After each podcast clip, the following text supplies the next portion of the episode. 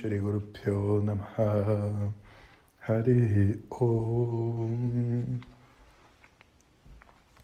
Bom dia pessoal, hoje vamos explicar o conceito da multidimensionalidade do universo, assunto esse que foi falado de forma bem ampla na aula de ontem, bônus da Upanishad na casca de nós. Para aqueles que ainda não entraram no curso, cada aula do curso vai ficar disponível por uma semana. Então, se vocês quiserem ouvir mais sobre esse assunto, ainda dá tempo. Vamos nessa. Namastê, estamos na série Upanishads numa casca de nós. Esses áudios estão disponíveis no canal do Telegram Jonas Mazet ou estão sendo diretamente enviados pelo WhatsApp. Bom dia, gente. Então, multidimensionalidade é um conceito, na verdade, muito antigo que foi apagado na nossa cultura espiritual e depois reapareceu sendo apresentado como uma grande crítica, mentira, mas na verdade é muito mais uma dificuldade das pessoas entenderem o que isso significa. Então, o conceito da multidimensionalidade é o conceito na tradição védica, né, em sânscrito a gente chama de lokas. Lokas como sendo realms of experience. É, é, como se diz, reinos de experiência, planos de experiência. Isso basicamente indica que dentro dessa mesma experiência que a gente está tendo aqui, existem muitas outras experiências acontecendo, mas que os nossos órgãos de percepção, funcionando como uma onda de rádio, né, um, um receptor de rádio, né, um rádio, eles estão ligados a certas frequências. Então, certas cores a gente consegue ver, outras não. Certos sons a gente consegue ouvir, outros não. Certos objetos a gente toca, são sólidos, outros são líquidos, etc. E outros você não encosta. Mas isso não quer dizer que o que você não vê não existe. Só o seu instrumento de percepção não está antenado para aquilo. Inclusive, o celular é um grande exemplo disso, né? As ondas de celular viajam por toda a sociedade, junto com as ondas de rádio, junto com as ondas de microondas e todas as outras. Mas a gente não tem como perceber. A gente só vai perceber se a gente tiver um instrumento capaz de se conectar àquela frequência e você liga o rádio e escuta o som que está viajando pelo espaço. Então, nesse mesmo espaço onde a gente vive, no nosso mundo tridimensional, na matéria, existem outras dimensões também. Então, a gente diz que são sete para cima e sete para baixo, sendo que estamos na primeira. Em sânscrito, o nome dessa dimensão é burro. A gente ainda tem Buvaha, Suvaha, Mahaha, Janaha, Tapaha e Satyam. E para baixo a gente também tem um conjunto delas, que seriam os planos inferiores.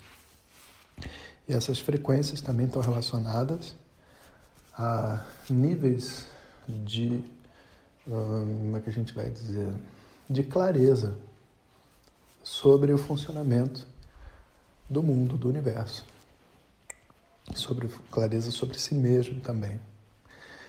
Então, o ponto que a gente está, que é exatamente o meio do caminho, né, é onde existe a presença forte do livre-arbítrio, a presença forte das emoções, e onde também é possível você ter um controle, uma dominância, porque o livre-arbítrio e essa estrutura de abertura emocional faz com que a pessoa possa ficar presa num plano de ideias de autocondenação e tudo mais.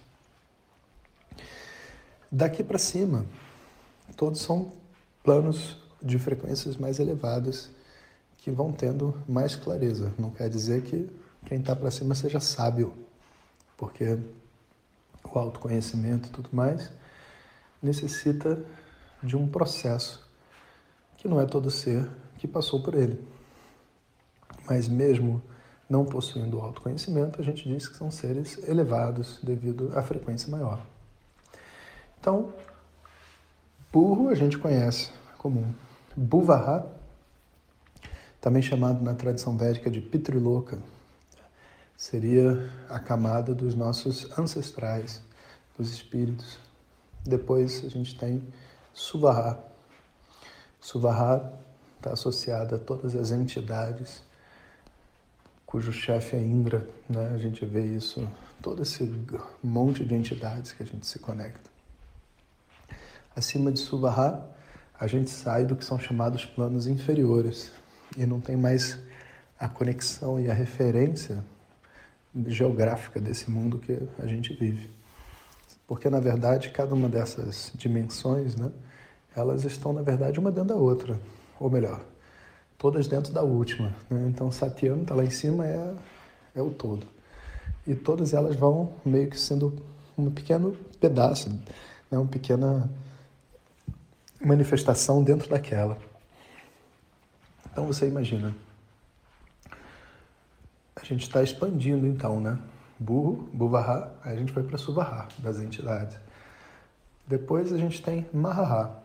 Mahaha são dos mestres ascensionados, dos também é, onde tem esses seres celestiais que a gente fala, anjos e tudo mais, é tudo nesse Mahaha. Depois a gente tem Janaha. Janaha está associado ao, aos rishis, né? os, os primeiros ancestrais de toda a criação, da onde tudo surge, todos os seres vão surgir deles são a, a, perso a, personalidade cósmica, vamos dizer assim. Né? Acima dos rishis, que são esses sábios, que, é, que são a, a, força primal de tudo, a gente tem então Janaha Tapaha. E Tapaha está associado à força da criação.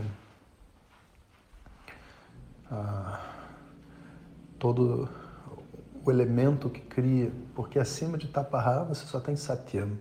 E Satyam é a mãe criadora. Né? Então, é da mãe criadora que todos esses elementos todos vão se manifestando. E uma coisa está dentro da outra, uma coisa não está separada da outra. Então, quando você vai entrando e vai subindo nesses loucas todos, o que você tem, na verdade, é uma mudança de frequência, uma mudança de, é, como é que eu vou dizer, de dimensão de conexão. Onde o mundo físico é, na verdade, o sétimo. Né? Então, se você compreender dessa forma, você pode ver Satyam como sendo né, o criador primordial, como se fosse o sonhador de um grande sonho, onde tudo está incluso ali dentro. E aí as energias que vão formar o sonho vão se cristalizando em vários níveis, se manifestando, assumindo uma forma, até a hora que chega no plano físico. E a gente então está aqui vivendo a vida que a gente está vivendo.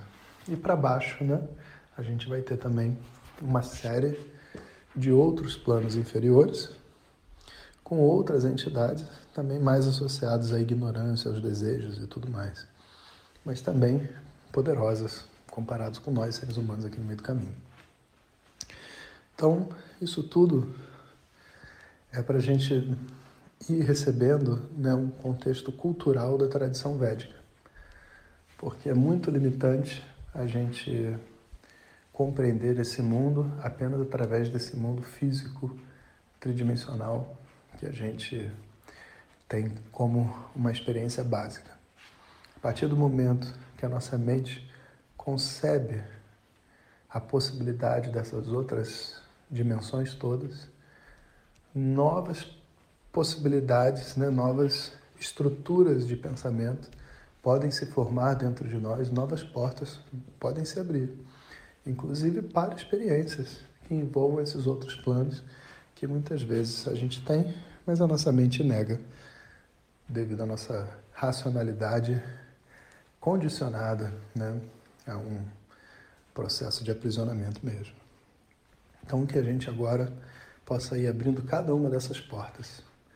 Nesse primeiro, nessa primeira aula, a gente falou sobre esse tema e muitas outras coisas aí dentro. Na nossa próxima aula, que vai ser sexta-feira, não quinta, essa semana, a gente vai estar falando sobre os chakras e as chaves de conexão da, do indivíduo, né? da nossa individualidade. Um bom dia a todos. Hariom.